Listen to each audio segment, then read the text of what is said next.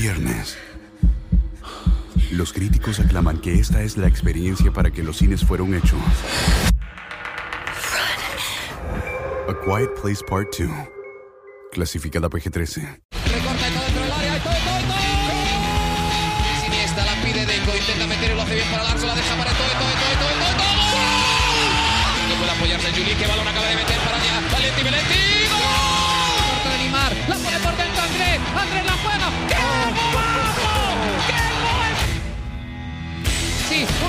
Regate. Y el segundo el disparo. El rechace tiene que llegar. ¡Gol!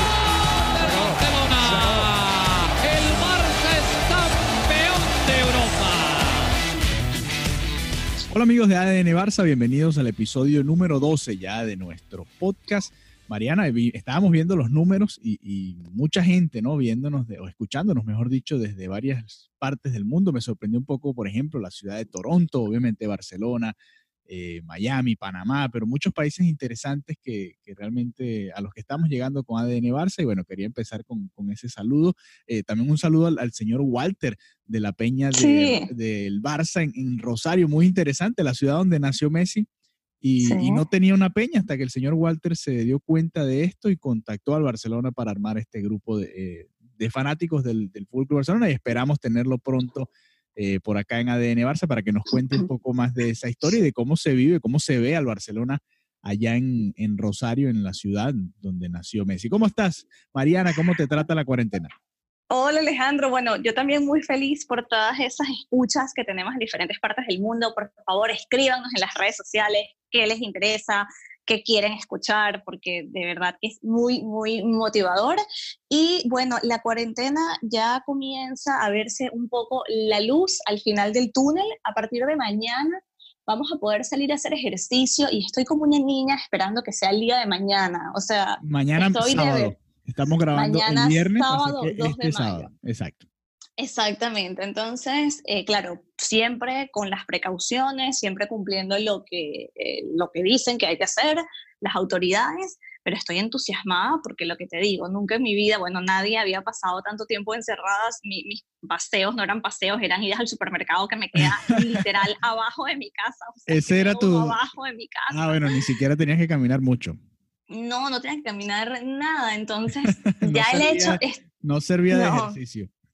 No, no servía para nada, ni siquiera para, para cambiar de ambiente. Entonces ya el hecho de saber que mañana voy a poder hacer ejercicio, hay unos horarios de 6 de la mañana a 10, creo, y luego en la noche. O sea, ya se, se hizo algo como por franjas horarias, precisamente para que no todo el mundo saliera al mismo tiempo, para que no todo el mundo coincidiera, pero, pero ya yo estoy de verdad eh, feliz de que voy a poder salir o en la mañana tempranito o, al- o en la noche. Ya después hay unas horas para que salgan las personas de, de tercera edad, que bueno, son como el colectivo más vulnerable, luego otra hora para que salgan los niños y primera hora de la mañana y luego última hora de la noche la gente para que hagan ejercicio. Entonces, estoy ansiosa de salir y sentir el sol. claro.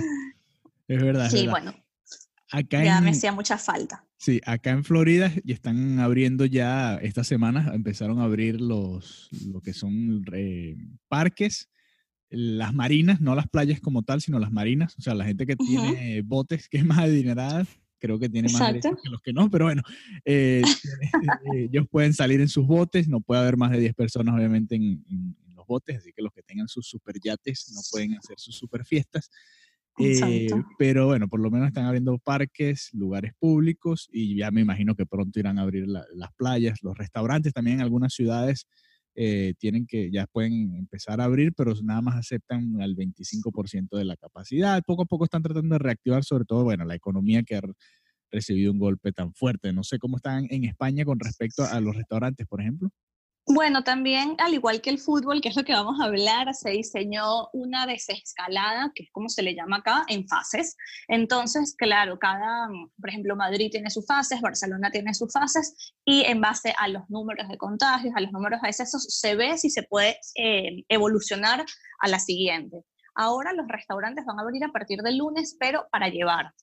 Luego Ok. la próxima fase va a ser en función de que todo vaya bien, que haya como el 30% del aforo, pero es poco a poco. Entonces, por eso también está prohibido, por ejemplo, viajar dentro de España, porque si si la gente comienza a viajar es como todo un retroceso porque no se sabe si estás contagiado, si estás contagiando a gente. Entonces, Barcelona está, por ejemplo, todos estamos en esta fase inicial y luego, dependiendo de, de la evolución, algunos quedarán más adelante y otros se irán retrasando pero está planteado así, todo ir viendo cada tantas semanas el resultado para ir retomando todas las actividades de manera paulatina. Se piensa que a finales de junio tendremos una vida un poco más normal. Ok, bueno, esperemos, ojalá sea a finales de junio.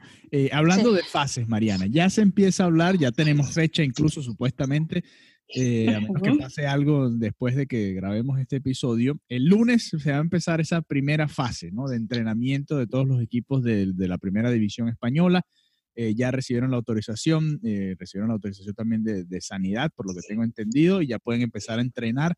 pero ¿cómo son? ¿Cómo se dividen estas cuatro fases que se van a tener que cumplir para volver a reanudar la, la acción de la Liga Española? Sí, bueno, recibieron una autorización que todavía está como eh, siendo estudiada, ¿okay? Tenemos informaciones que van cambiando y también los medios dicen unas cosas y otros dicen otras. En principio hay cuatro etapas. sí, qué curioso. En principio hay cuatro etapas diseñadas para que la competición vuelva entre el 5 y el 12 de junio. Entonces, la primera etapa comenzaría en teoría el día lunes 4 de mayo, donde se habla de que los jugadores van a regresar a las instalaciones, claro, para hacer unos ejercicios, para entrenar de manera individual sobre el césped y con el balón. Esto en teoría a partir del día lunes. Sin embargo, eh, en, en, otras informaciones se dice que la actividad como tal volvería a partir del jueves y el sábado de la próxima semana, porque el martes es el día en el que harían estos test a los jugadores y los test se tardan 48 horas en arrojar la respuesta. Entonces, el martes se hacen los test, el jueves se tienen los resultados o el miércoles, dependiendo de, las horas y todo, y finalmente a finales de la semana próxima ya es que pudiera comenzar estos entrenamientos. Entonces, como tal, no inicia el día lunes. De hecho, todavía está el tema de qué va a suceder con estas pruebas, porque Sanidad dijo que las pruebas tenían que hacerse con una prescripción médica, como con un sentido.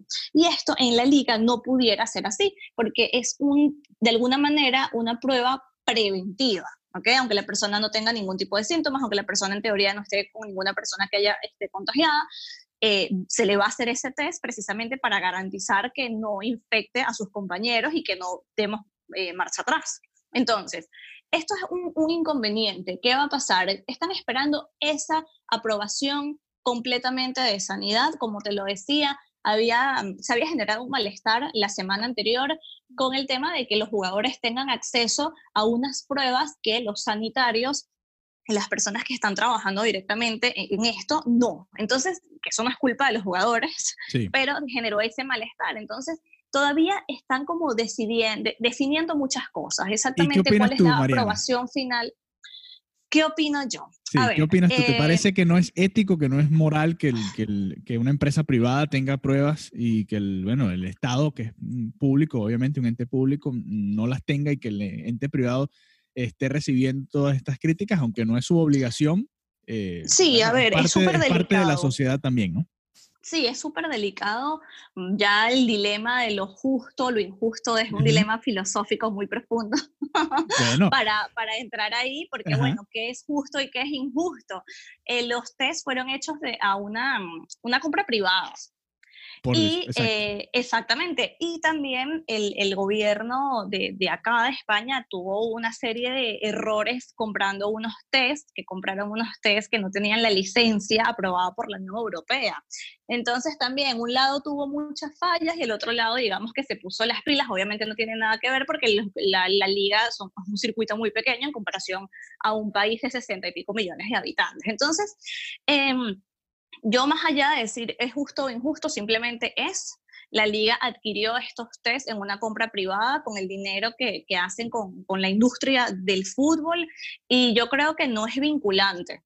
O sea, obviamente sería maravilloso que, que, llegaran a tener el, la, todos los, sanitarios el test, es, es, la prioridad absoluta y máxima, pero como dicen, una cosa no tiene que ver con la otra, porque el tema de que no hayan eh, test para todos tampoco es un tema de recursos aquí en España.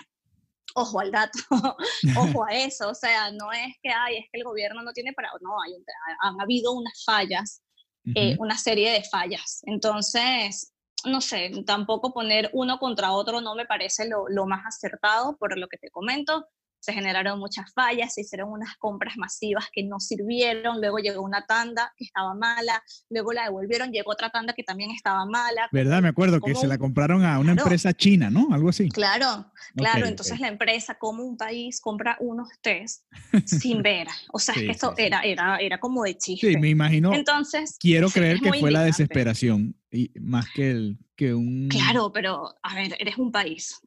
o sea, la persona que haga esa compra tiene que tener, estar capacitada para, para ver todo. Entonces, ya por ahí eso e, es una serie de errores y poco a poco han ido, bueno, corrigiendo esos errores, adquiriendo más test, dando una atención eh, mayor, pero eso no se puede comparar, ¿no? Que un sector, claro, pero es que los futbolistas son un sector muy, muy, muy, muy, muy mínimo, es fácil tener eh, pruebas para ellos porque es que son muy pocas personas, no los puedes comparar con la problemática de 63 millones de personas. Claro, es verdad. No, claro. Y, también es, un, es como un big picture, o sea, no se puede decir qué horror para ellos, sí, claro, pero es que ellos cuántos pueden ser. O sea, no, no tienen nada que ver. Sí, la, liga tendrá cuántos empleados, ¿2.000, 3.000?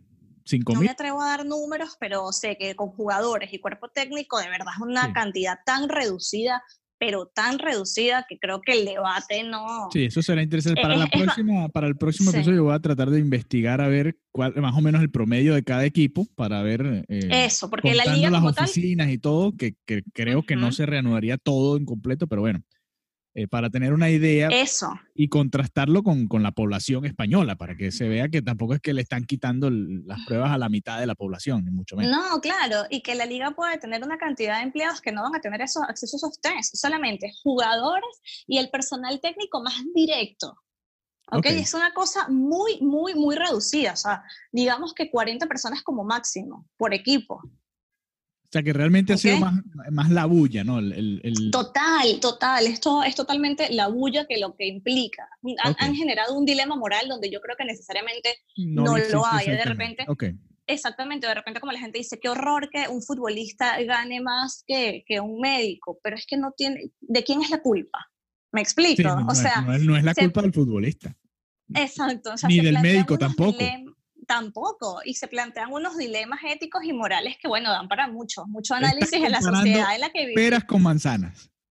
Exactamente, no tiene nada que ver. y la economía, cómo funciona, tampoco tiene nada que ver. Entonces, bueno, da para el dilema de entonces, ¿el que hace más por la sociedad necesariamente gana más? No, porque ¿cuánto gana un actor de Hollywood? ¿Cuánto gana una maestra de un colegio? Es cierto. y es un problema en todo el mundo, ¿no? Por lo general los, los maestros no, no ganan lo que muchos creemos que deberían y eso que son los que eh, contribuyen con nuestra formación, tanto desde pequeños hasta, bueno, quizás en la universidad acá en Estados Unidos sí ganan mejor, no se hallan en España, pero sí. No, en, públicas, en públicas no ganan mucho.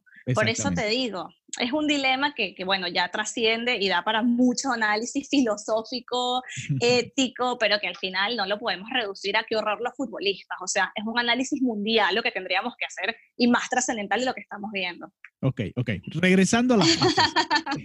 Después de que superemos esta primera fase en la que los jugadores van a jugar con su pelotita solos ahí en, en, Valdebebas, en, en, la Masía, en, en el Can Barça, eh, ¿qué van a hacer los jugadores? ¿Cuál es la segunda fase? Luego la segunda fase iniciaría el 18 de mayo, donde van a regresar eh, a entrenar en grupos de seis y luego se piensa que se aumentarían a grupo de ocho jugadores. ¿okay? Serían estos grupitos de seis aislados, seis y seis. Ya el primero de junio comenzaría la tercera fase donde va a entrenar todo el equipo. Y finalmente, el 5 de junio está previsto el regreso a la competición. Hay un margen, hay unos días de margen que puede ser o el mismo 5 de junio o el 12 de junio. Se piensa que en esas fechas se va a disputar la jornada 28 de la liga, por supuesto, a puerta cerrada. Ok, ok, bueno. Okay, ese es el plan inicial. Eso sería lo ideal. Eso, exacto, en el caso de que ningún jugador esté contagiado en este momento y lo más delicado, en el caso de que ningún jugador se contagie cuando ya arranque la jornada. La, la, liga, la competición, que es muy delicado. Se pensaba, bueno, pero se, va a aislar, se van a aislar a los futbolistas para que estén ellos eh, concentrados en un lugar. Hay que, hay que ver, porque hay muchos protocolos que todavía no están completamente claros. Hay algunos jugadores que decían que sí estaban dispuestos, otros que no, que cómo iban a dejar a su familia. O sea, vamos a ver cómo va evolucionando esto, porque sí es verdad que un error, un contagio, es que echa para atrás todo, claro. todo, todos los esfuerzos. Es interesante eso que comentas porque acá, por ejemplo, en, Estados Unidos se está barajando la posibilidad de que la NBA, es una de las opciones, que la NBA se realice en Orlando, en el, en el complejo que tiene la gente de Disney, que es de, bueno, ESPN es de Disney, y, hacerlo ahí, ¿no? En el World Wild Sports y exactamente hacer una cuarentena con todos los jugadores en los hoteles que están en el área, aprovechar toda la infraestructura que tiene esa área de Orlando y que además no tiene otras distracciones que sí tienen otras ciudades grandes, eh, para aislar a los jugadores, me imagino, con sus familias durante todo lo que duraría el, resto de la temporada regular, que falta poco realmente, y los playoffs, que sí son un poco más largos.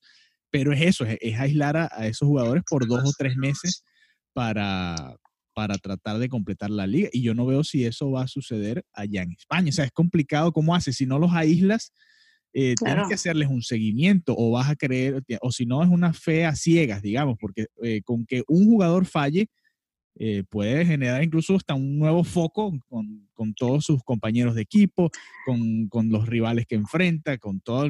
Es complicado, es peligroso incluso es que es tan delicado que ni siquiera tiene que ser el jugador, la esposa de un jugador, que salga, salga con una amiga, exacto, y sea con una amiga y todas estén perfectas y no tengan síntomas, pero puede tenerlo. Y, es muy delicado, simplemente hay que esperar lo mejor y, esperar que, que, todo vaya fluyendo, pero sí, es un panorama tan incierto y yo veo que hay una voluntad muy, muy fuerte de que la liga continúe y que la liga, que la liga llegue a su final, que obviamente es lo que yo quiero, lo que todos queremos, porque el panorama, por ejemplo, de Francia, ya campeón el PSG, es como, ah, es, triste, no, no por el PSG, sino por el hecho de que la competición haya quedado así pero también cuando vas a la realidad y ves todos los riesgos y cómo un paso en falso puede echar todo para atrás, dices, uy, este, vamos a ver cómo va, cómo fluye esto.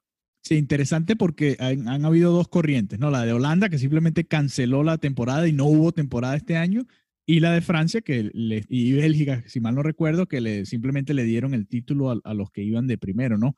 Eh, Exactamente. Sobre todo porque en estos dos países, bueno, el, el, que iba de primero tenía cierta ventaja, pero en la liga sabemos cómo el, el Barcelona y el Real Madrid están prácticamente en un empate técnico un, punto por encima apenas el Barça y bueno, imagínate ese debate, ¿no? De, quién sería el campeón y, bueno, toda la polémica que generaría que el Barcelona quedara campeón de esta manera. O el Real Madrid en, su defecto. O el, Barcelona o el Real Madrid, también por supuesto el tema de los descensos, el otro equipo de Cataluña, el español, descendería y eso sería horrible porque la verdad es que les quedaba bastante competición. No sabemos si hubieran logrado eh, quedarse en primera, pero eh, que los lancen hacia segunda sería algo de verdad lamentable, lamentable para la afición perica. Y la clasificación a puestos europeos, que ya lo comentábamos en el episodio anterior. Eh, el Atlético de Madrid, por ejemplo, estaría yendo a, la Europa League, ni siquiera estaría yendo a la Champions. Eh, Exactamente. Pero bueno, bueno, a menos que gane la Champions de este año, ¿no? Tengo entendido que si ganan la Champions, clasificas de nuevo. No recuerdo si, si ellos Creo que sí. modificaron ese reglamento. Esa sería la única posibilidad para el. Para bueno. Pero en todo caso, eh, por ahora la liga se va a reanudar y vamos a poder ver en el terreno de juego, que es donde se debe realmente definir a los campeones, en mi opinión. Creo que tú estás de acuerdo con eso. Totalmente. Y, por lo menos ojalá podamos tener la oportunidad de, que regrese el fútbol. Y, bueno, hablando de fútbol, vamos ahora sí a adentrarnos otra vez en, rumores, porque eh, nos encanta allá en, Barcelona eh, disparar a todos lados y, generar toda cantidad de rumores. la víctima de esta semana fue Artur Melo, el brasileño eh, sonó muchísimo para salir, eh, incluso, bueno, lo que yo, te voy a decir lo que yo escuché y luego tú me dices los, los rumores que tú escuchaste. A ver, a ver. Primero sonaba para ir al Inter, ¿no? Como intercambio por, por Lautaro, toda esta situación. Después que, el, que la Juventus lo quería comprar, luego que, que, iba a ser parte de un intercambio por eh, Pjanic, eh, también de la Juventus, o sea, iba a ser una especie de trueque, y, creo que esas fueron las tres historias que yo escuché. No sé, eh, eh, ¿qué escuchaste tú allá en, Barcelona?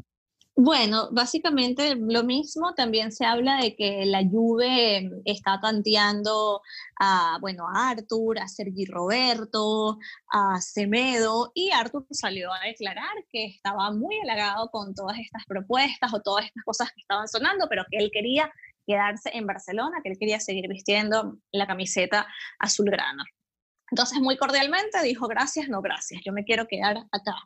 Luego también salieron una serie de, medios, bueno, la eh, Sport Mediaset, que hizo una propuesta, dice que la propuesta que tiene el Inter es, bueno, me parece una locura, que yo creo que se lo van a mostrar al Barça y se van a reír. dice, 90 millones Lautaro, nos dan a Vidal y nos, o sea, y nos ceden a Griezmann. Normal. O sea, ellos, ellos, esa es la propuesta. Obviamente esto no tiene sentido. Lautaro tiene una cláusula de, 111 millones, entonces por eso meterían a, a, estos jugadores, ¿no? Como para, para hacer la, la operación más viable, pero bueno, no tiene ningún tipo de lógica que ellos vayan a salir de, de Griezmann cedido, que le costó lo que le costó, eso no, ya de por sí me pareció sí, hasta gracioso. Esa es la parte que da risa. Quizás lo de Vidal, que le queda un año de contrato después de esta temporada, bueno, se puede entender, porque el Barcelona después de este año no creo que, le ofrezca una renovación. No, no, no. ¿Cuáles son los planes en este sentido? Eh, y lo perdería de gratis, ¿no? Lo comentábamos en los episodios anteriores, se iría como Dani Alves, que simplemente se fue y, se fue a un rival de Europa sin, sin, que el Barcelona recibiera nada por uno de los mejores laterales derechos de la historia. Sí, sí, sí, sí. Entonces, bueno, a mí eso de Griezmann obviamente no, Vidal yo pienso que, que si es un hecho, yo creo que Vidal también había leído que, que no le molestaría en lo absoluto cerrar como, como su carrera en, el Inter. Y Rakitic también habló eh, y comentó que, entre muchas otras cosas, le hicieron un poco una entrevista de cómo estaba llegando la cuarentena, de si estaba asustado, y básicamente lo que dijo era que él tenía muchas ganas de volver, que también nos hacía falta a los, los espectadores, a los hinchas, precisamente volver a, ver el fútbol, volver a sentir, y que él entiende que, en todo hay un riesgo, así como las, las personas que toda esta temporada han salido a trabajar porque tienen que hacerlo, él entiende que hay un riesgo y está dispuesto a jugar con ese riesgo. Exacto, bueno, está bien, eso es la opinión de, de Rakitic y me imagino que él también necesita, eh, todos los deportistas, imagínate un deportista encerrado es, también una tortura para ellos, ¿no? Sí, eh, sí, sí. Interesante lo de, me parece interesante lo de Arthur porque tuvo que responder él en sus redes sociales con un video eh, diciendo que estaba totalmente feliz en Barcelona e incluso dándole las gracias al, al, club por creer en él. Y creo que ahí es donde está el mensaje de, de, Arthur, porque Arthur ha tenido muchas lesiones estas temporadas, realmente no ha sido eh, lo que se esperaba, más que todo por, por eso, porque simplemente no ha estado disponible para jugar todo lo que se esperaba eh, como titular, porque se había ganado el puesto de titular con, con Valverde y también con, con Setién. Y, y, creo que por ahí va el mensaje. Quizás ese, ese, sería el miedo de Arthur, que el Barcelona salga de él por, por la cantidad de lesiones que ha tenido eh, aunque es demasiado joven. Yo creo que no, no tampoco es que se ha lesionado a nivel de Embelé, que es nivel, nivel dios de las lesiones, pero, pero sí ha tenido muchas recaídas y, le costaba terminar los encuentros. Recordamos en la era Valverde como siempre Arthur era el primer cambio alrededor del minuto 60, por ahí ya, ya se veía el, bajón de rendimiento del brasileño. Y bueno, quizás por ahí vaya la, la, preocupación. Otro que sonó en rumores fue Ansu Fati.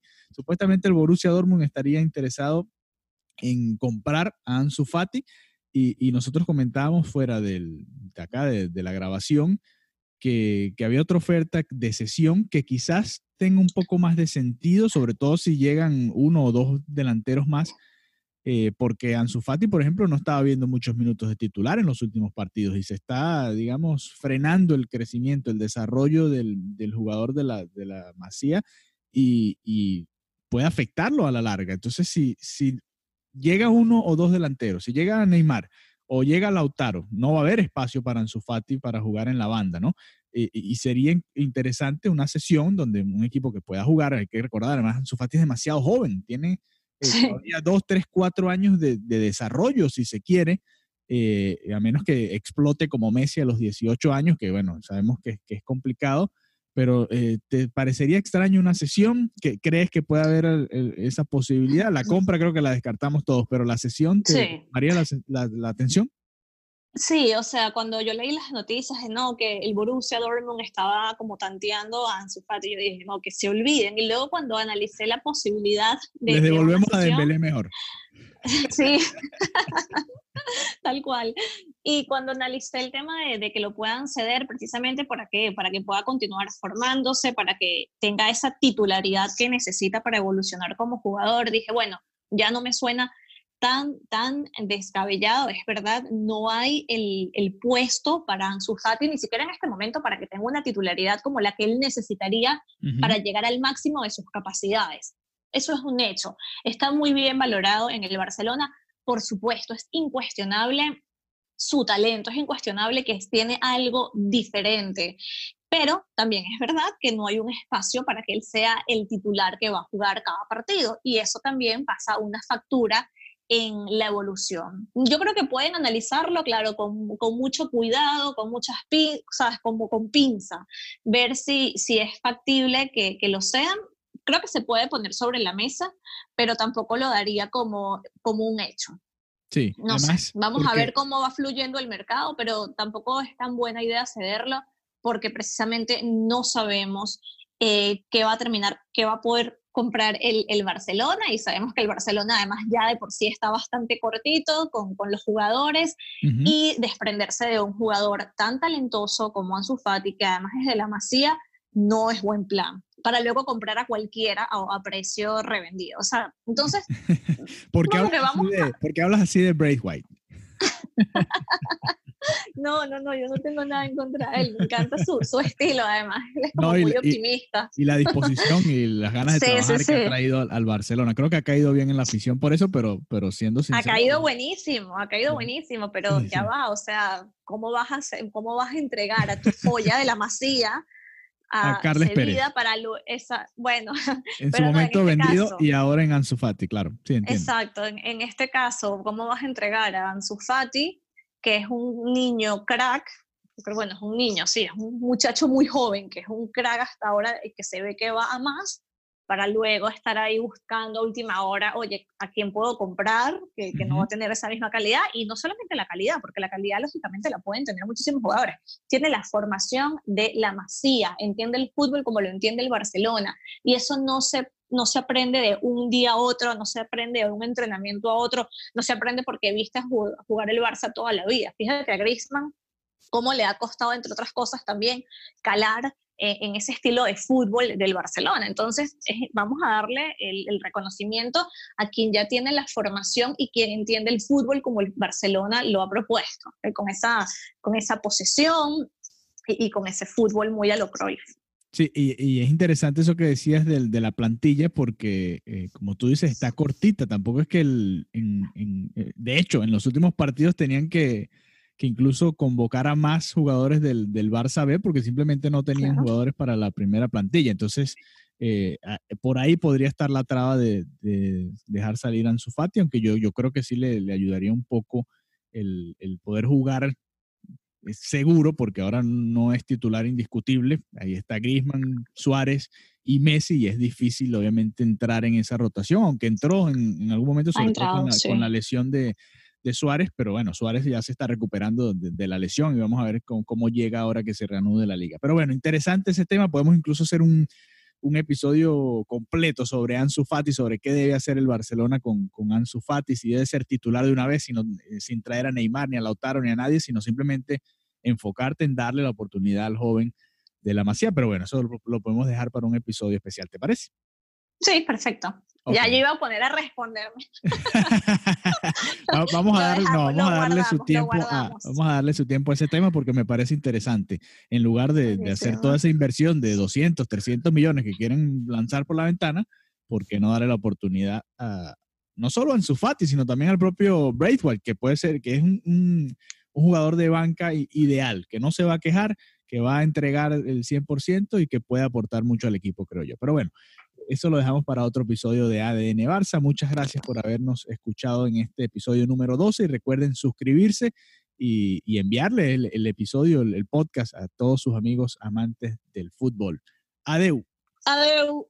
Nada es más importante que la salud de tu familia, y hoy todos buscamos un sistema inmunológico fuerte y una mejor nutrición. Es por eso que los huevos Egglands Best te brindan más a ti y a tu familia. En comparación con los huevos ordinarios, Egglands Best te ofrece 6 veces más vitamina D y 10 veces más vitamina E, además de muchos otros nutrientes importantes, junto con ese sabor delicioso y fresco de la granja que a ti y a tu familia les encanta. Todos queremos lo mejor para nuestras familias. Entonces, ¿por qué no los mejores huevos? Solo Egglands Best. Mejor sabor, mejor nutrición, mejores huevos. Nada es más importante que la salud de tu familia, y hoy todos buscamos un sistema inmunológico fuerte y una mejor nutrición. Es por eso que los huevos Egglands Best te brindan más a ti y a tu familia. En comparación con los huevos ordinarios, Egglands Best te ofrece 6 veces más vitamina D y 10 veces más vitamina E, además de muchos otros nutrientes importantes, junto con ese sabor delicioso y fresco de la granja que a ti y a tu familia les encanta. Todos queremos lo mejor para nuestras familias. Entonces, ¿por qué no los mejores huevos? Solo Egglands Best. Mejor sabor, mejor nutrición, mejores huevos nuevos.